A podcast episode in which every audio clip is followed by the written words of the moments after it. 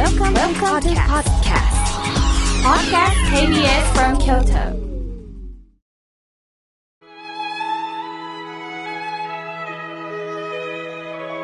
改めまして、僧侶の河村明慶です。今日の法話のテーマは、せっかちな人についてお話をいたします。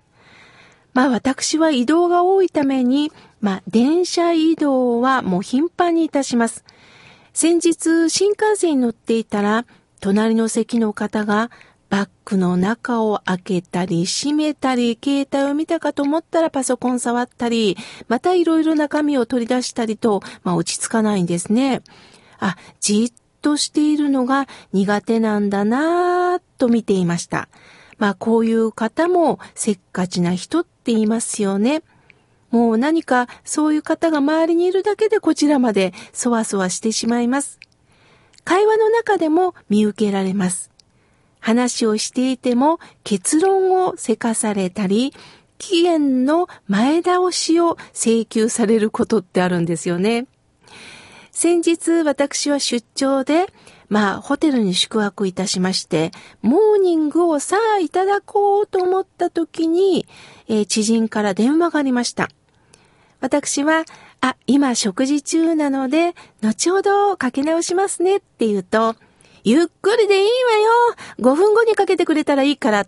と言われたんです。5分で朝食は食べれないだろうと思いながら、まあ、遠回しに、まあ、彼女からも早くしてねって言われているような気がいたしました。まあ、こういう方もせっかちなんでしょうね。まあ、リスナーさんの皆さんの中にも、せっかちの方とお付き合いしている、または、いや、私がせっかちなんだっていう方もいるかもしれません。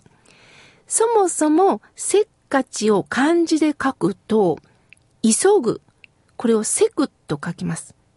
そして、せっかちの勝ちはね、勝利の勝ちなんです。せく勝ちが合わさってできた言葉だと言われています。落ち着きがなくって、先へ先へと急ぐ気質の方のことをせっかち。常に忙しくなく動き回るような人のことなんですね。では、なんでせっかちになるんでしょうか？それは一つは自分のペースで動かないと気が済まないっていうところがあるようです。そこには心配性というのがあるんでしょうね。例えば出かけるときにバッグの中を何度も確認し、忘れ物がないかを見ています。傘が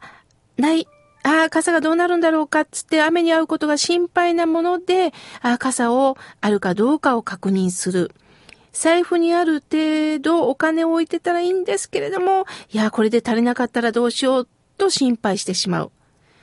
本を持っていかないと暇になった時が不安って言って、本を何冊か入れてしまう。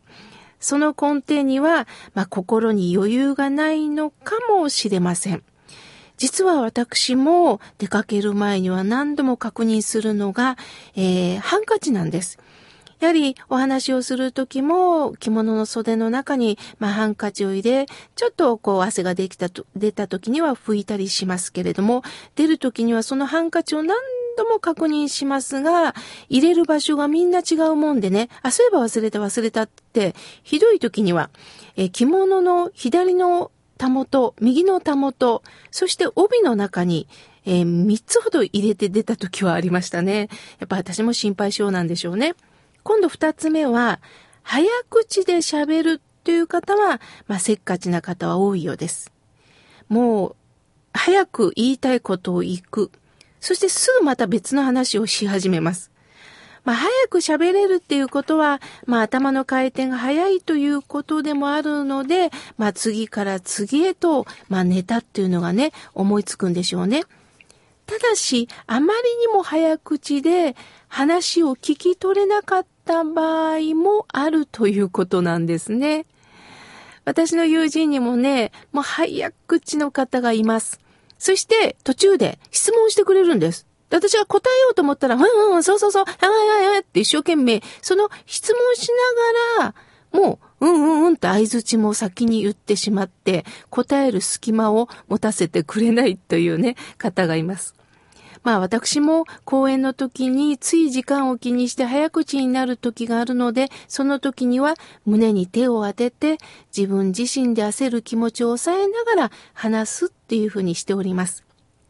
今度せっかちな方はね、歩き方もせっかちですね。常にスタスタっと歩いて階段もさっさと、そしてエレベーターを待つのもイライラしています。そんな急にはポーンと降りてこないんですけれども、ガチャガチャガチャガチャね、あのー、数値をしたりしております。まあ自分の都合で何でもなれるのかなというその根底もせっかちに変わるんでしょうね。私のもとには多くのメールが寄せられるんですが、返信が遅いとお叱りのメールをいただく時がたまにあります。まあ、待てないっていうのがあるんでしょうね。その気持ちは痛いほどわかります。早く解決してすっきりしたいって気持ちの表れなんですよね。そこでどうしても待てないという方、ゆとりを持ってみませんか？それができたら苦労せんわという声が聞こえてきそうなんですが、心がけるだけで違うんですよ。一日の行動を緩めに設定したらいいんです。あれもこれもしようとするからイライラしてしまうんです。そして自分でも考える時間を持ちましょう。そうしているうちに心に余裕が生まれて他人に対しても寛容になれます。イライラしてしまうと相手から避けられるようになります。またそのイライラ感がね、あの相手に伝わっていくんですよね。これはとっても残念なことです。さあ、今度は、まあ皆さんにも会社の上司、部下、同僚、家庭では、まあ親、夫、妻、まあ子供さん、お孫さん、またはお友達がせっかちで困ってるという方もいるんではないでしょうか。これはね、相手を変えるんではなく、上手に付き合っていくしかないと思っています。じゃあ、せっかちな方の上手な付き合い方、考えてきました。一つは、待ち合わせ時間よりあなたの方が早くに行って到着するといいでしょう。まあ、せっかちな方はね、もう1秒がもう1時間ぐらい感じる方もいるようなので、極力こちらが先に行くと、えー、問題解決するんではないでしょうか。今度は頼まれた仕事は先にやった方がいいです。どうしてもせっかちな方っていうのはね、一番にやってほしいっていうのがあるし、すぐ、えー、結論を求められますので、こちらまでイライラすることを考えたら、その方はもう一番にさせていただくと、あと、ゆっくりあなたのペースでね、仕事ができます。そして、せっかちな方は、今度ねって言わずに、じゃあ、今決めようっていうふうにあなたの方からパンと決めると喜ばれると思います。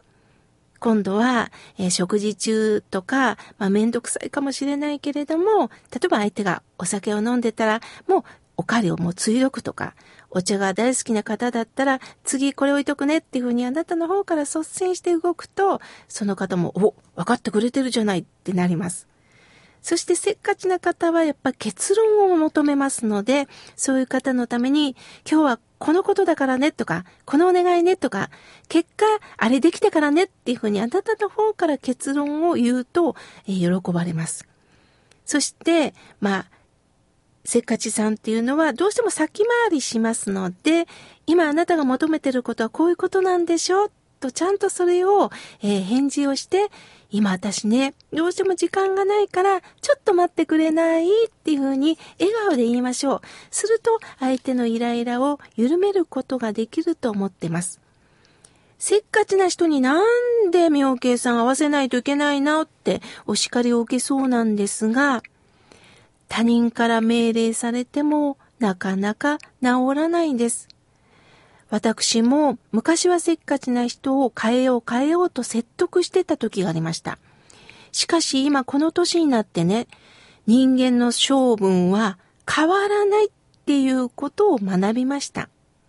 その時には私たちが上手に付き合っていくしかないんです。私は電車に乗った時なんか車掌さんが上手に明るく不安を解消しています。